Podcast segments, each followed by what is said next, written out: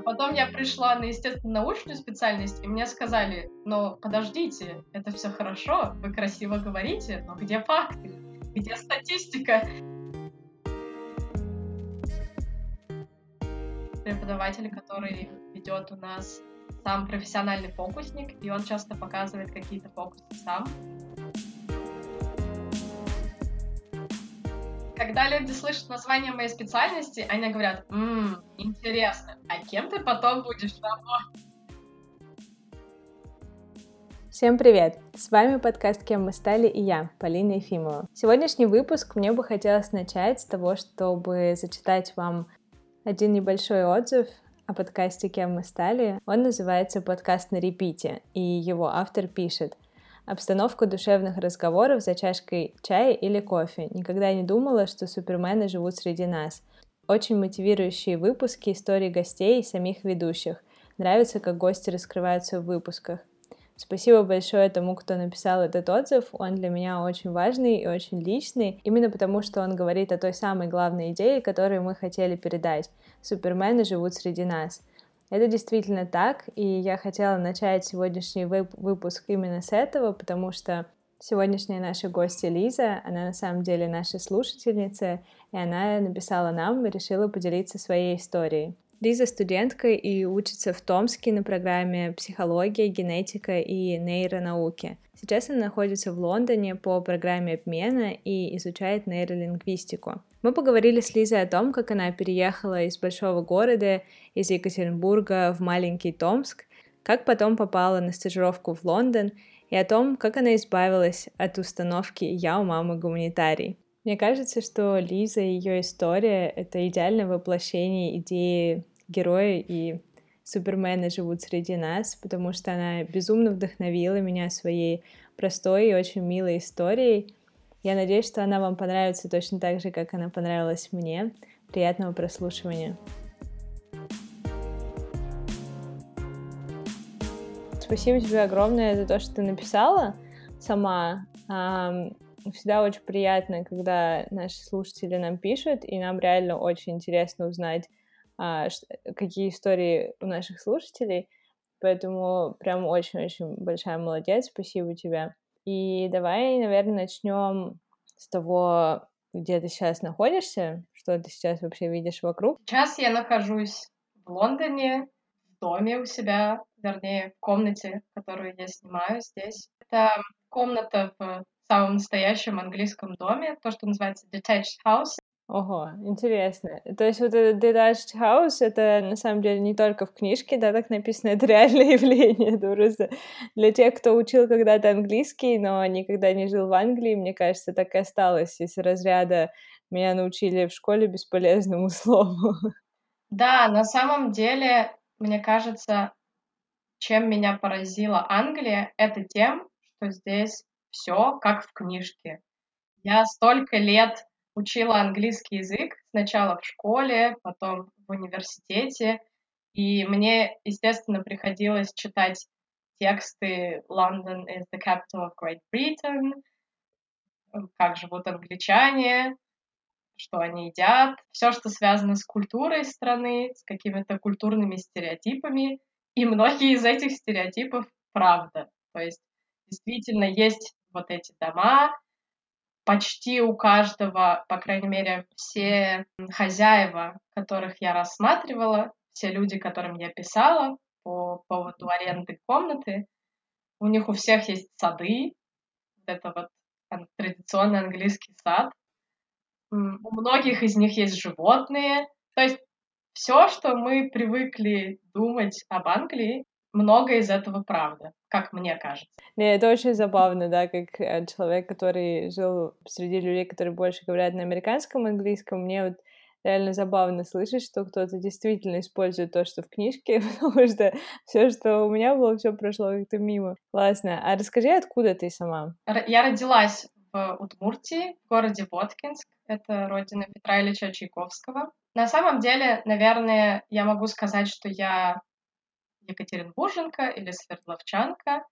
Всю свою жизнь я прожила в Екатеринбурге, я там училась, закончила школу, закончила университет, э, бакалавриат. И только после этого я снялась с насиженного места. И теперь мне очень сложно отвечать на вопрос, откуда я, потому что я постоянно перемещаюсь и не могу пока ни одно из тех мест, которые я регулярно посещаю, назвать домом. Ну вот интересно, я, на самом деле, у меня тоже такая была какая-то проблема, но я решила, что я просто выберу что-то одно, да, stick to it, mm-hmm. и буду просто все время как бы это повторять, и чтобы мне самой было проще, я просто всегда говорю, что я из Москвы, ну, потому что я как бы действительно прожила большую часть жизни в Москве, хотя я родилась, например, в Санкт-Петербурге. Я как бы просто говорю, я из Москвы. Это мне делает жизнь проще. Ну да, я тоже для себя разработала стратегию, что для краткости, если я говорю с иностранцами, то я отвечаю, я из России. Иногда говорю, я с Урала, потому что, на удивление, многие люди знают об этом регионе, естественно, с исключением Москвы и Петербурга, потому что Урал — это граница между Европой и Азией. И это хороший маркер, чтобы как-то обозначить это. Иногда говорю я из Сибири, чтобы всех напугать. Просто посмотреть на реакцию людей, да? Да, да, посмотреть на реакцию, потому что сейчас я учусь в Сибири. Вот. Но на самом деле, наверное, я могу сказать, и мне нравится говорить, что я из Екатеринбурга, потому что для меня сейчас этот город наиболее близкий по духу. Мне нравится, что там происходит, мне нравится, какие люди там живут, работают, делают проекты. Я всегда слежу за новостями, и действительно, я в каком-то смысле горжусь, что я причастна к этому городу. Поэтому, наверное, я говорю, что я из... Круто. А, поясни, что значит то, что ты учишься в Сибири. Ты говоришь, что сейчас ты находишься в Лондоне, да, и ты там учишься, и при этом ты учишься еще где-то, да? Как это происходит? Да, на самом деле я сейчас учусь параллельно в двух вузах. Формально я нахожусь в Лондоне на стажировке по программе Erasmus+. Uh, okay. То есть это программа обмена, которую предоставляет Евросоюз, и я здесь нахожусь э, на один семестр. Меня отправил в Лондон мой домашний университет, э, где я сейчас учусь в магистратуре. Это Томский государственный университет. Он находится в самой настоящей Сибири. То есть после окончания университета в Екатеринбурге я поступила в Томский государственный университет. И для многих это было удивлением, потому что для многих моих друзей это было странным решением из большого города, из мегаполиса переехать учиться в маленький достаточно город. Томск — это все-таки по сравнению с Екатеринбургом город небольшой. По-моему, там 600 тысяч жителей. Но эм, возвращаясь к истории про «я учусь в двух вузах», это действительно так, потому что обычно, когда уезжаешь на стажировку за границу, ты подписываешь так называемый индивидуальный план обучения и временно исключаешься из домашнего университета. То есть ты не посещаешь пары, ты никак не участвуешь в жизни университета, и только по приезду ты отчитываешься о тех э, знаниях, навыках так далее, которые ты получил. Но в моем случае, из-за возможностей, которые предоставляет моя домашняя программа, я продолжаю обучение параллельно в домашнем вузе и в здесь. Ну, то есть это твой выбор, это или тебя скорее как бы заставили продолжать учиться в своем вузе? Я думаю, что скорее это мой выбор.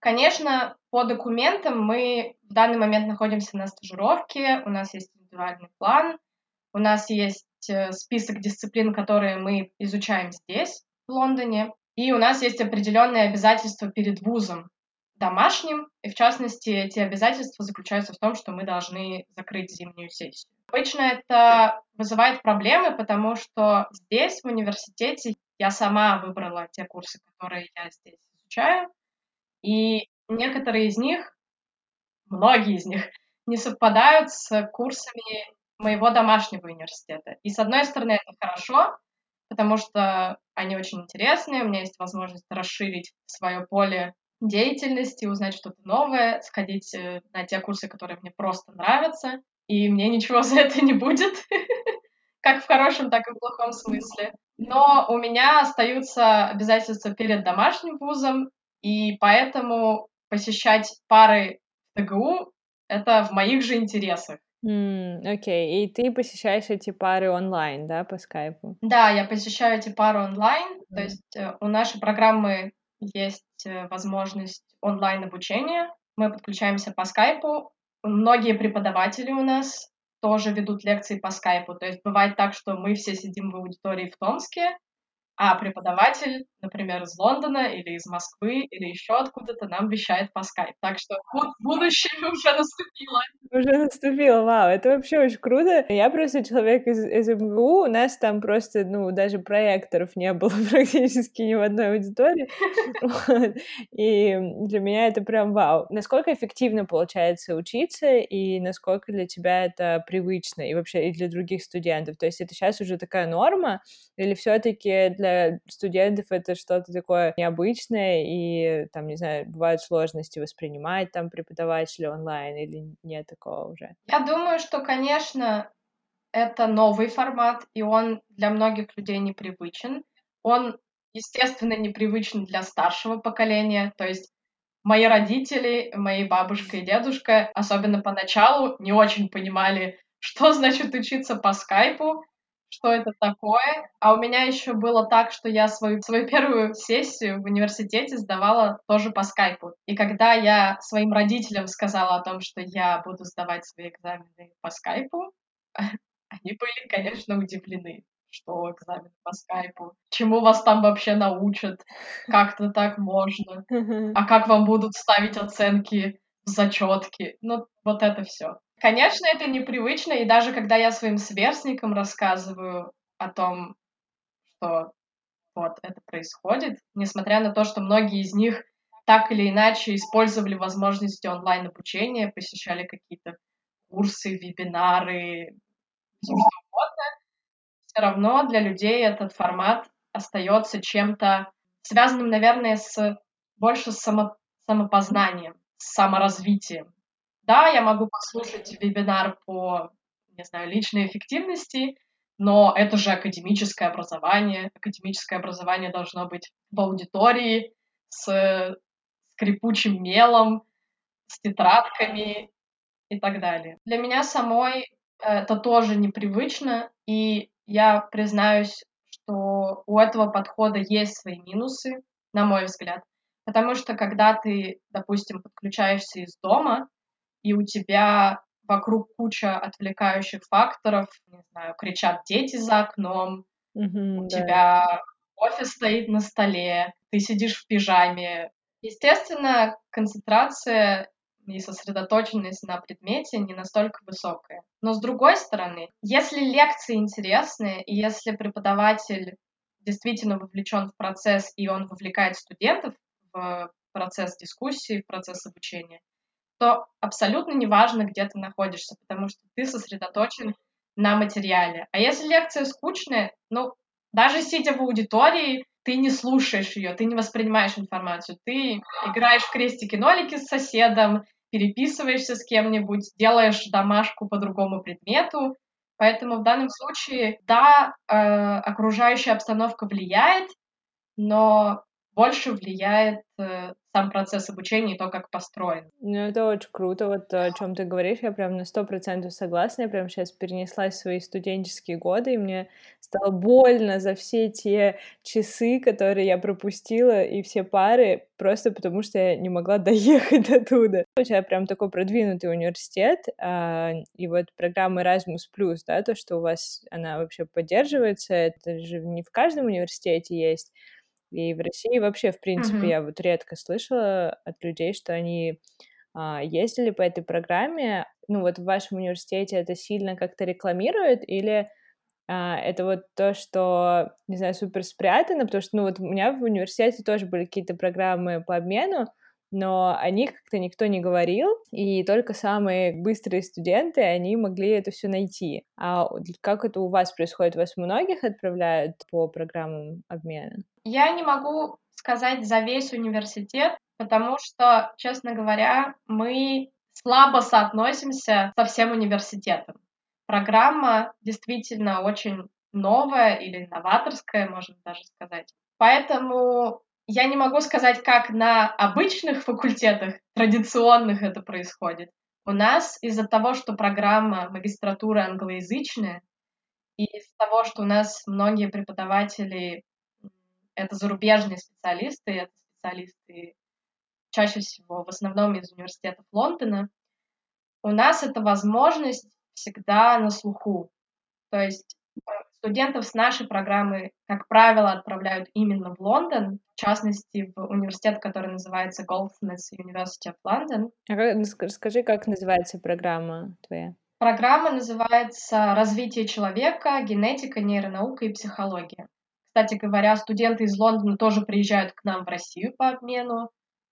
Так что это такая коллаборация и все друг к другу ездят, и преподаватели, и студенты. И да, такая возможность всегда озвучивается в начале обучения. И еще один из партнеров университета в целом, не знаю, нашей программы, это Сириус, центр для одаренных детей в Сочи. И туда тоже наши ребята регулярно ездят э, или с исследовательскими целями, или на какие-то краткосрочные программы. Да, вообще прям рада слышать, когда вот люди рассказывают такие, то, что есть такие возможности. Um, давай тогда вот сейчас поговорим о том, как ты поменяла специальность, потому что ты уже немного упомянула о том, что ты переехала как бы из, из большого города а, в маленький, и, но при этом, да, кроме того, что ты поменяла город, ты еще поменяла специальность. Да, все верно. Вот расскажи об этом, как это получилось. Я закончила бакалавриат специальности романа германская филология. А сейчас я учусь на программе, которая связана с генетикой, психологией, нейронауками. И когда я об этом кому-нибудь рассказываю, естественно, это вызывает недоумение. Многие люди считают, что магистратура нужна только как продолжение бакалавриата для тех, кто собирается в науку. Я помню, я как-то разговаривала одним знакомым, и он мне сказал, зачем ты пошла в магистратуру, если ты не собираешься в науку. Другие люди считают, что смена специальности в магистратуре — это странно, потому что чему тебя могут за два года научить. То есть ты четыре года осваивал одну профессию, а теперь хочешь за два года освоить другую. Но в моем случае это не было совсем уж спонтанным решением. То есть это выглядит очень драматичным, очень резким поворотом, что был филологом, а стал психологом или нейроученым. Но на самом деле я любила биологию и психологию еще со школы. У меня было два любимых предмета в школе. Это литература и биология. У меня была потрясающая преподавательница биологии. И мои родители биологи по образованию. И мой отец работал школьным учителем биологии какое-то время. Поэтому все это не, не то, чтобы слишком удивительно. Я этим была окружена с детства, и хотя мои родители мне ничего не навязывали никогда и не проецировали на меня какие-то свои планы, мне это самой было интересно. Мне казалось, что это здорово. Я помню, у меня был список приоритетов в ВУЗе Первый приоритет — роман германская филология, второй приоритет — биофак, и третий приоритет — таможенное дело, по-моему. И на меня смотрели в приемной комиссии как на сумасшедшую, что девушка, определитесь, пожалуйста, вы куда. На самом деле я не жалею и ни, никогда не жалела, что я пошла именно на филфак, потому что все-таки романо-германская филология и русская филология несколько отличаются. И я знаю, что у русских филологов обычно стоит вопрос, кем быть, куда я потом пойду работать, что мне делать. У меня не было таких больших страхов по этому поводу. Я понимала, что у меня будет много практик перевода, что у меня будет иностранный язык, и я смогу, по крайней мере, работать переводчиком, преподавателем иностранного языка, я смогу работать учителем, корректором, редактором, все, что связано с журналистикой. Угу, круто. Но в итоге-то, после того, как ты закончила, ты решила уйти в, естественно, научную специальность. Да. Почему? Ну, потому что мой интерес продолжался. И после второго курса я попала на интересный проект, который называется «Летняя школа». Он реализуется сейчас при активной поддержке журнала «Русский репортер». И изначально я про него узнала как раз благодаря журналу «Русский репортер», потому что когда я работала в студии юных корреспондентов и была журналистом еще в школе, я зачитывалась этим журналом. Мне очень нравилось, э, какие материалы они публикуют, как они пишут. И я ездила несколько раз на мероприятие, которое организовывал этот журнал. Медиаполигон называется это мероприятие. И потом я узнала про эту летнюю школу. Я три года пыталась в нее поехать, но что-то всегда меня останавливало. То у меня были экзамены, то мне было не с кем ехать, а одну меня не пускали родители, потому что я была слишком маленькая разные были препятствия, и вот, наконец, после второго курса университета я туда поехала. Я подала заявку и прошла на мастерскую, которая называлась «Язык мозг». Это была мастерская, посвященная нейролингвистике, и ее делали ребята из э, Высшей школы экономики. И вот там я впервые открыла для себя мир нейролингвистики и каких-то смежных наук. Там я узнала про лингвистические эксперименты, про билингвизм, про изучение билингвов, про связь языка и мозга, про фази, про много-много-много что. И для меня это был такой ключ, потому что я много лет пыталась совместить две свои страсти. Страсть к языкам, страсть к литературе и страсть к биологии. И тут файлы сошлись. И я подумала, вот, да, это оно. И, собственно, с того момента я не могу сказать, что я сдалась какой-то целью и шла к ней, это было бы преувеличением.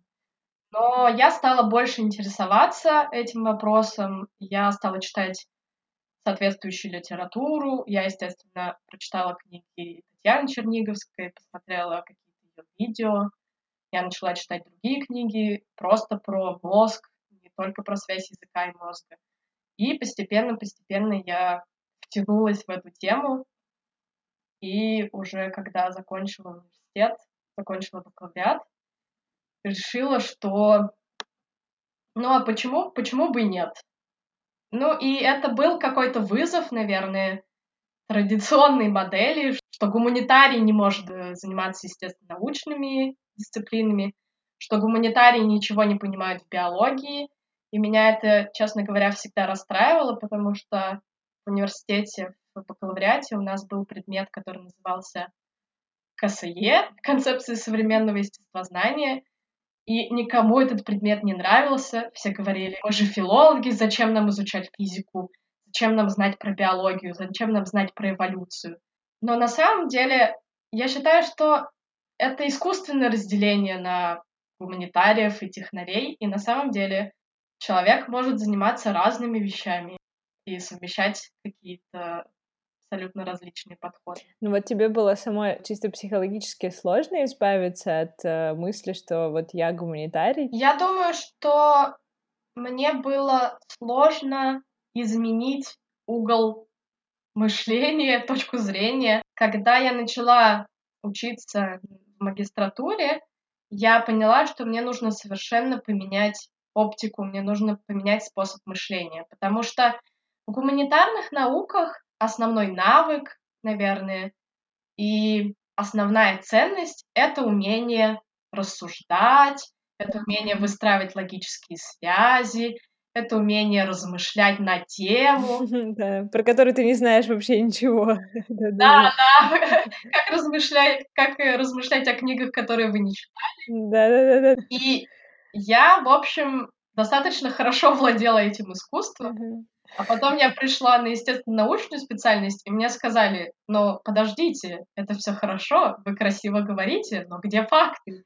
Где статистика? Где подтверждение? Где выборка? Для меня это было действительно тяжело перестроиться и понять, что теперь мне нужно выдавать какие-то сухие факты, мне нужно каждое свое слово подтверждать ссылкой на источник, мне нужно говорить по результатам исследования таких-то и таких-то, на выборке такой-то, при учете факторов таких-то получилось следующее. Это не то, чего ты привык ожидать от э, гуманитарных предметов. Очень интересно. Мне кажется, мне надо было все-таки не идти в гуманитарную специально, потому что у меня как раз проблемы вот с тем, чтобы рассуждать на тему, о которой я ничего не знаю.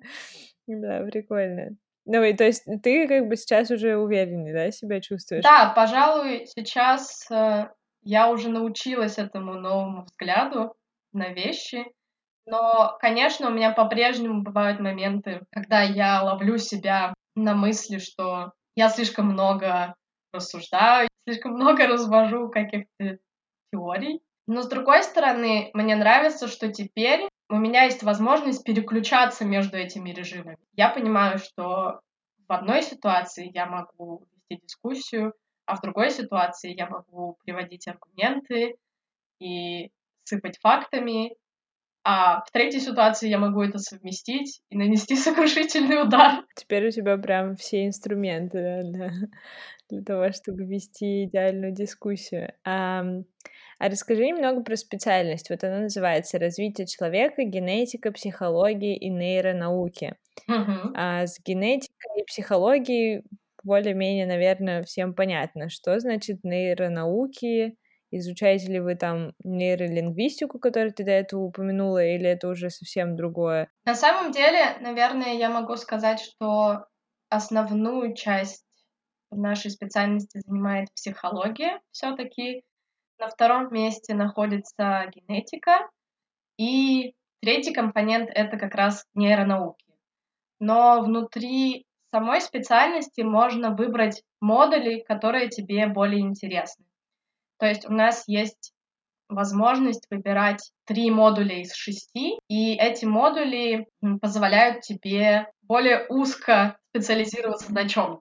В моем случае я выбрала в качестве вот этих модулей по выбору как раз э, нейролингвистику, лингвистику в системе естественных наук, и поэтому я занимаюсь да, больше лингвистическим аспектом. Есть у нас ребята, которые выбрали, например, биоинформатику, и они как раз э, больше специализируются на изучении мозга непосредственно. То есть они разбирают ЭГ-эксперименты, эксперименты при помощи fMRI, функциональная магнитно-резонансная стимуляция, кажется, по-русски. Томография, да. Я многие термины не помню или не знаю на русском языке, потому что я изучала их на английском. Поэтому иногда мне сложно перевести корректно, потому что все-таки традиции научные российские и зарубежные несколько отличаются.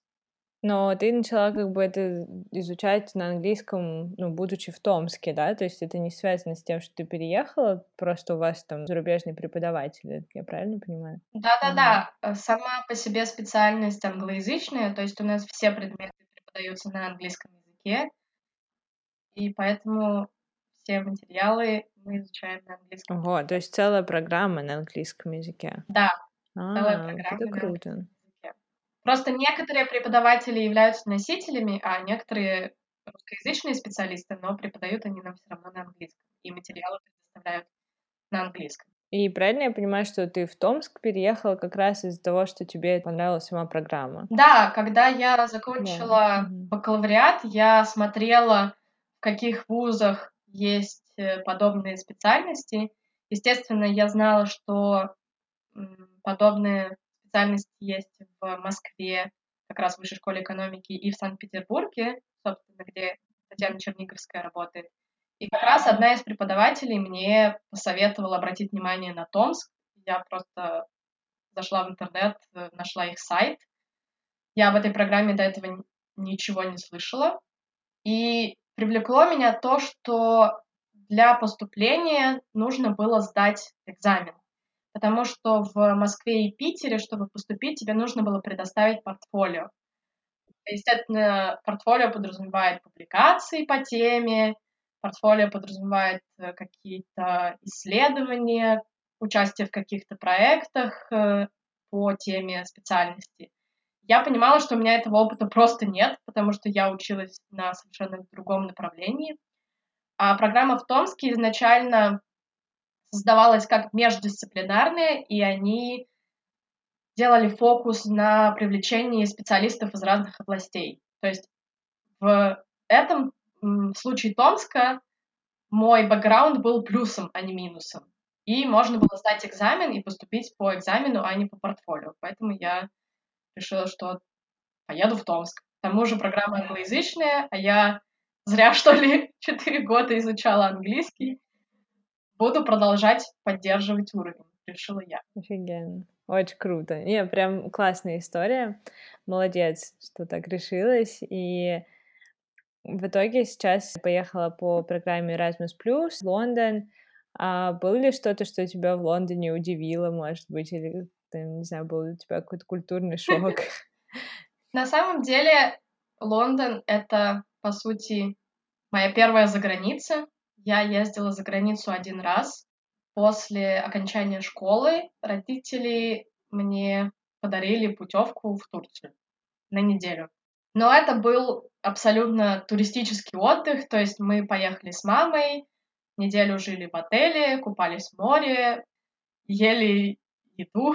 ну, то есть это был абсолютно отдых тюленя. И можно сказать, что страны я не видела, потому что мы были в курортном городе, и, естественно, даже если ты выходишь за пределы отеля, ты видишь только отели, отели, еще отели, магазины для туристов, какие-то сувенирные лавки, собственно, все.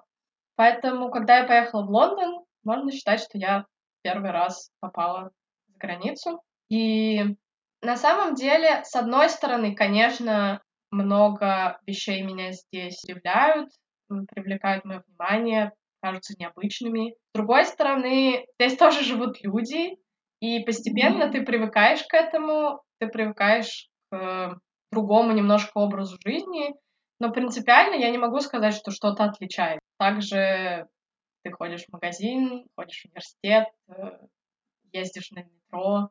То есть, наверное, тот факт, что я из большого города, из города-миллионника, мне облегчил вот этот транзит, потому что у меня не было какого-то шока.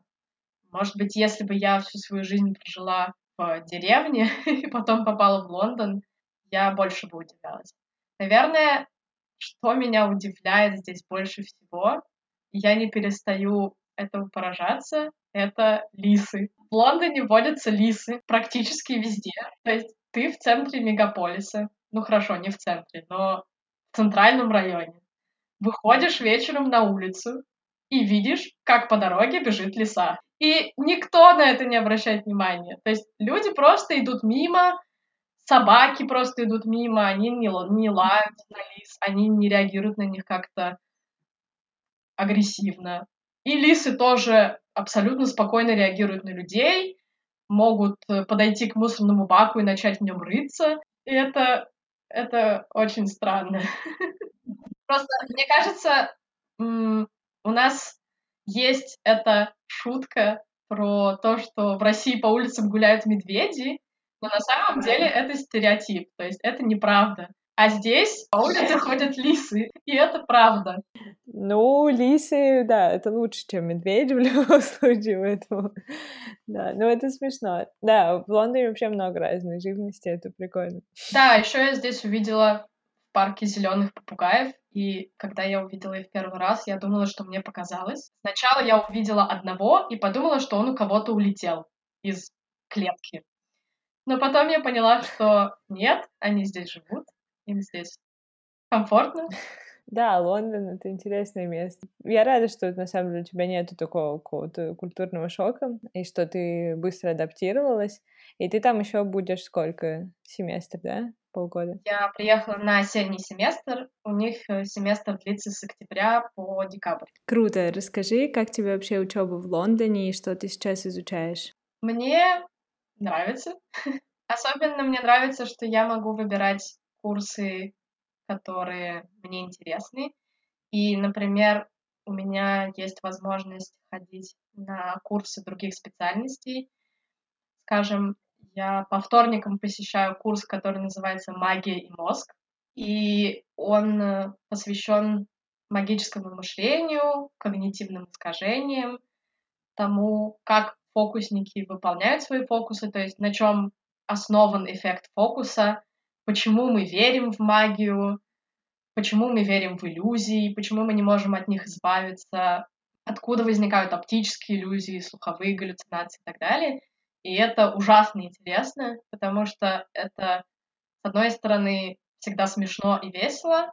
Преподаватель, который ведет у нас сам профессиональный фокусник, и он часто показывает какие-то фокусы сам. Потом мы разбираем психологические основы этих процессов, этих искажений, почему мы подумали, что он сделал то-то и то-то, как он смог нас обмануть. Это, это прекрасно.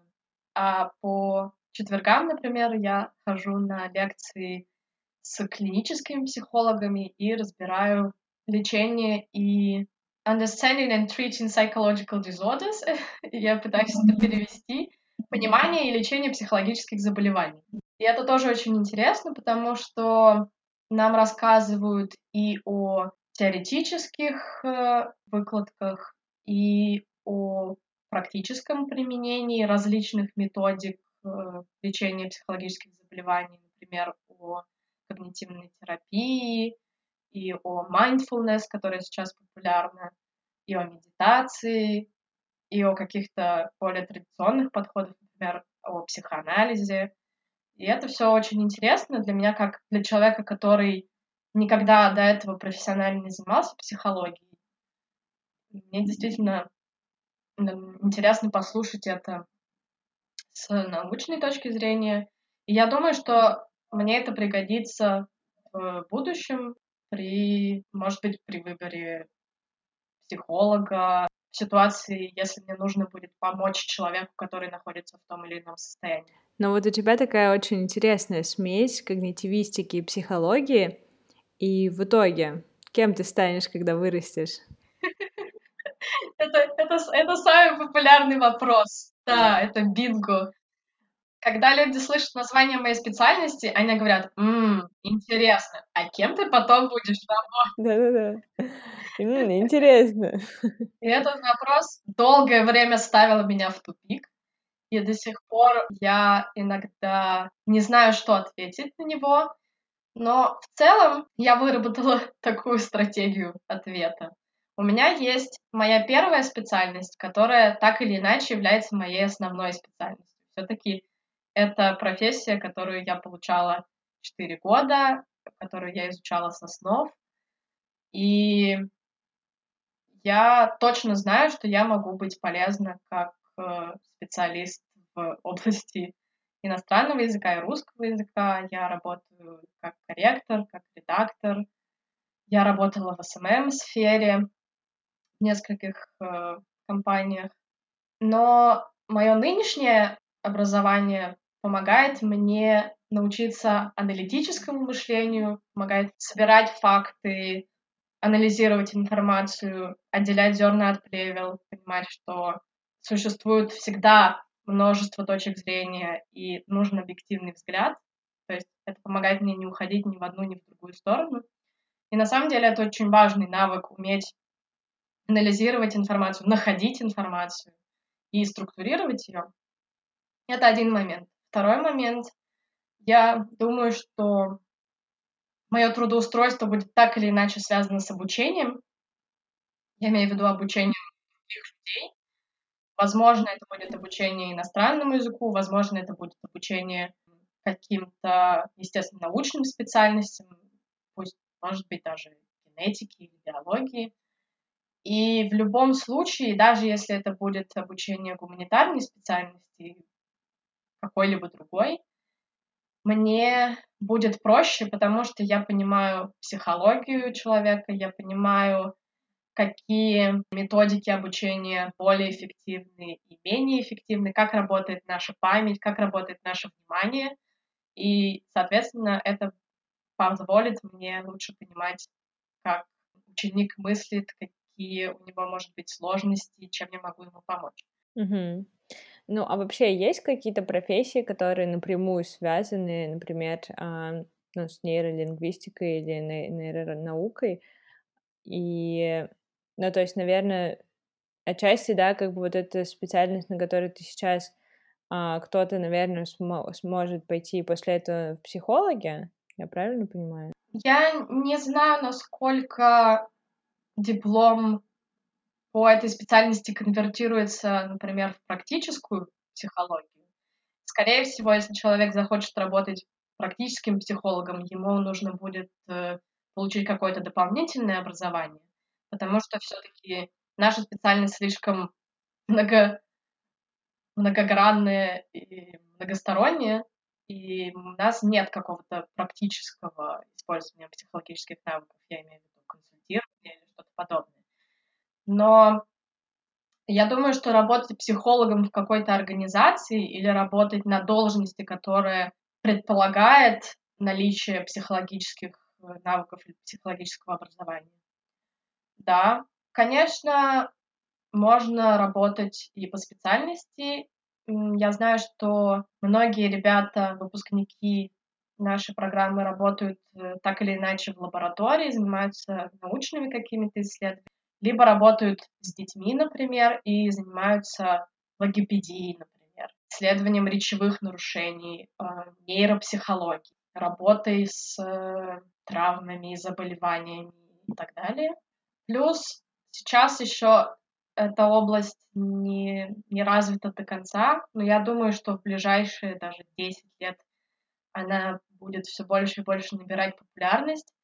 Это нейромаркетинг, это всяческие нейросети, то есть анализ реакции покупателей на определенный продукт э, и использование этих данных, например, в таргетированной рекламе или в том, как должны быть сконструированы рекламные ролики, рекламные слоганы и так далее, и так далее.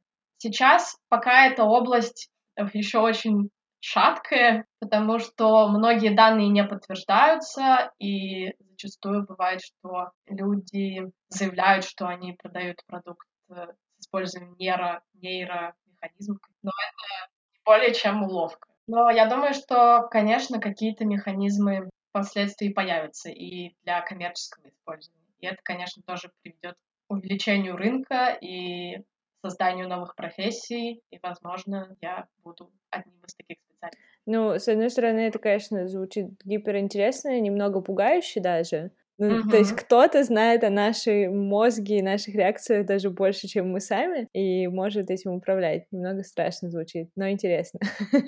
Но на самом деле с э, генетическими данными такая же ситуация. То есть в данный ну, да. момент очень много беспокойства по поводу использования генетических данных в будущем, потому что все больше и больше людей делают генетические тесты по тем или иным причинам для собственного развлечения или из-за медицинских показаний. И очень много дискуссий сейчас ведется на тему защиты генетических данных, вообще на тему защиты персональных данных, э, потому что это все сейчас хранится интернете, передается в интернете, регулярно бывают сообщения о том, что кого, какую-нибудь э, корпорацию Э, какой-нибудь биобанк взломали, и в сеть попали данные пользователей. То есть, да, это пугающая, с одной стороны, реальность, но с другой стороны, конечно, безумно интересно. Ну, наш подкаст был бы, конечно, не нашим подкастом, если бы мы не успели спросить тебя про твою работу. Расскажи, как между всеми этими большими историями про учебу ты успела поработать? Да, на самом деле для меня учеба всегда была на первом месте, я такой человек тревога, человек-перфекционист, поэтому с работой у меня складывалось не очень, потому что в критической ситуации я бросала работу и занималась учебой. То есть, когда у меня вставал выбор между работой и учебой, я выбирала учебу. Но, тем не менее, у меня был опыт э, работы. Э, на свою первую работу, такую серьезную, я работала еще будучи в школе, но это были какие-то минимальные подработки летом в качестве фасовщицы или переводчика. Первая моя работа случилась со мной действительно благодаря случайности. Я увидела в интернете пост о том, что одной из организаций, которая относилась к нашему университету, это был акселератор, то есть э, организация, которая занимается помощью стартапам. Им требовался такой э, журналист, копирайтер, пресс-секретарь, вот что-то такое. Они искали человека на эту должность, и я решила, ну, почему бы и нет, попробую. Просто, просто попробую. Вдруг, вдруг что. И я прошла собеседование, потом нужно было выполнить тестовое задание, мы посещали лекцию, нам нужно было написать отчет по этой лекции в трех разных форматах. Один был официальный для отправки в Москву, один был на сайт и один был расширенный для сайта университета. То есть это более официальный стиль с большим количеством подробностей.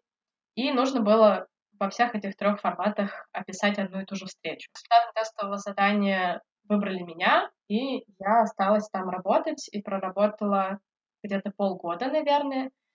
Но мне было тяжело, потому что меня, честно говоря, тема стартапов и бизнеса интересовала мало. Там было довольно много лекций таких про успешный успех. И я их была вынуждена все посещать, писать о них. Что-то было мне, конечно, интересно и полезно. То есть были и любопытные для меня лекции. Мне было радостно, что я могу на них присутствовать. Но в целом мне было тяжело совмещать э, учебу на очке и работу. Вот. А потом я работала еще в SMM, я работала в антикафе и занималась там тоже всем, что было связано с социальными сетями и продвижением. И эта работа мне, пожалуй, нравилась больше всех, но не считая э, какого-то опыта репетиторства или опыта редакторской деятельности. То есть, в принципе, заниматься редактурой и корректурой — это моя любовь, это моя медитация. Сейчас я работаю на волонтерских началах в проекте, который занимается сексуальным образованием, просвещением подростков. И мне это то, от чего я кайфую. Вот. SMM для меня был интересен в плане общения с большим количеством людей и придумывания каких-то концепций, но, по-моему, я очень плохой продажник, и в этом смысле я вкладывала слишком много усилий не получая при этом достаточной отдачи. И еще проблема в той работе была в огромном количестве времени и отсутствии выходных. То есть, когда ты работаешь в SMM, у тебя нет выходных, потому что тебе нужно публиковать посты каждый день, тебе нужно готовить материалы каждый день. И это меня очень сильно угнетало и приводило к внутреннему выгоранию, потому что у меня была учеба 6 дней в неделю, у меня была работа, у которой э, без выходных. И я понимала, что у меня просто нет времени, когда я расслабляюсь. Даже не в смысле физическом. Э, казалось бы, опубликовать один пост в день — это недолго. Но эмоциональное напряжение, в котором ты постоянно находишься, у тебя постоянно есть какие-то задачи, ты постоянно думаешь о том, что ты должен быть на связи, потому что тебе могут позвонить, тебя могут попросить опубликовать какую-то информацию оперативно. И ты все время ходишь с телефоном, ты все время на нервах, и это меня очень сильно выматывало. Я помню, что у меня был период, когда я совмещала вот эту работу с учебой на очном. Еще я на тот момент взяла двух учеников на репетиторство, и еще я курировала поэтический проект. Это было раз в месяц, но все равно это отнимало какое-то мое время. И сейчас, когда я оглядываюсь э, и вспоминаю эту ситуацию, я удивляюсь, как я выжила, потому что это, конечно, привело к очень печальным эмоциональным последствиям. У меня были очень серьезные нарушения со сном, то есть я практически не могла спать. Я спала по 2-3 часа и потом просто просыпалась внезапно. И, естественно, я была постоянно в, в этом состоянии сжатой пружины. Я очень плохо соображала на лекциях. Э, я очень плохо ела. Ну, то есть все, все было каким-то сплошным потоком, который шел мимо меня. То есть у меня было ощущение, что вокруг меня происходит очень много событий, и я должна их все мониторить и контролировать, но в то же время я в этих событиях не принимаю участие. То есть у меня было ощущение, что я где-то вне этой жизни. На самом деле это было очень тяжело, но в итоге это закончилось на удивление хорошо, ну, насколько, насколько это возможно, потому что благодаря вот этому цейтноту и благодаря ощущению, что мне не хватает простого человеческого общения, я познакомилась со своим молодым человеком. Потому что я искала какой-то способ разгрузить голову, какое-то занятие для себя. И я начала посещать встречи клуба рациональности. И через эти встречи я познакомилась со своим молодым человеком. Не напрямую, но это было толчком, который потом меня привел к знакомству. Мы до сих пор вместе, и мы живем в данный момент на расстоянии. Но я надеюсь, что это скоро закончится. Очень клевая история. Мы на самом деле желаем тебе удачи и успехов во всем. Еще в том списке, который ты мне прислала, есть история о том, как ты нашла работу, покупая арахисовую пасту. Расскажи, что это за история? Это очень смешная история про то, как я нашла работу в Томске, когда я туда переехала. Естественно, мне пришлось оставить все свои проекты в Екатеринбурге, потому что они были очные. Э, и мне мне нужно было как-то обосноваться в Томске, найти какой-нибудь заработок, э, найти круг общения. И я много лет уже являюсь вегетарианкой, и поэтому, когда я приезжаю в новое место, один из одно из заданий для меня — это найти какие-нибудь магазины экотоваров, экопродуктов, э, где можно покупать какие-нибудь интересные крупы, можно покупать э, арахисовую пасту, еще что-то подобное. И я как раз э, пошла разыскивать такой магазин в Томске, причем я наткнулась на него случайно, то есть я просто пошла гулять, я про него уже к тому моменту читала, но я точно не знала, где он находится. И я пошла гулять, и я наткнулась на этот магазин, и думаю, М, хорошо, раз уж он мне по дороге попался, я зайду, посмотрю, какой у них здесь ассортимент.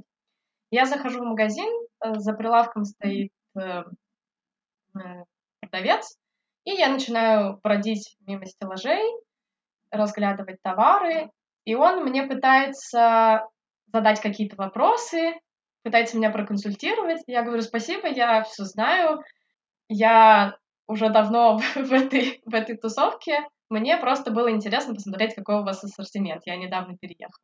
После чего он э, говорит, да, хорошо, все, я вас понял. Еще проходит какое-то время, и он меня спрашивает, слушайте, а вам работа не нужна? Я говорю, ну, вообще-то нужна. Оказалось, что он владелец этого магазина, у них семейный бизнес небольшой, и они искали на тот момент продавца, потому что девушка, которая работала там продавцом, переезжала в другой город. И на что я, я им ответила, что продавцом я работать не готова, потому что я не смогу совмещать с учебой и поездками. То есть я не планировала в Томске жить постоянно, я знала, что я буду ездить туда-сюда. И поэтому эта должность мне не подходила. Но, говорю я, зато я могу быть СММ-специалистом. Вот я посмотрела ваши соцсети, я могла бы ими заниматься. И так мы договорились, что я буду работать у них. Офигенно. Вообще, вот всегда вот идеальный, гениальный совет, если ты ищешь работу, говори об этом везде.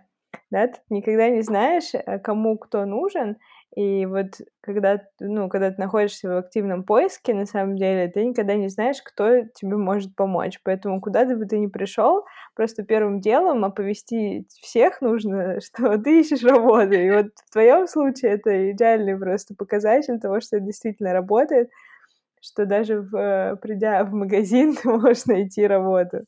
Классно. Да, Вообще кстати. офигенно. Спасибо тебе большое. На самом деле, вот прям на такой веселой ноте давай закончим. А, очень много интересного ты сегодня рассказала.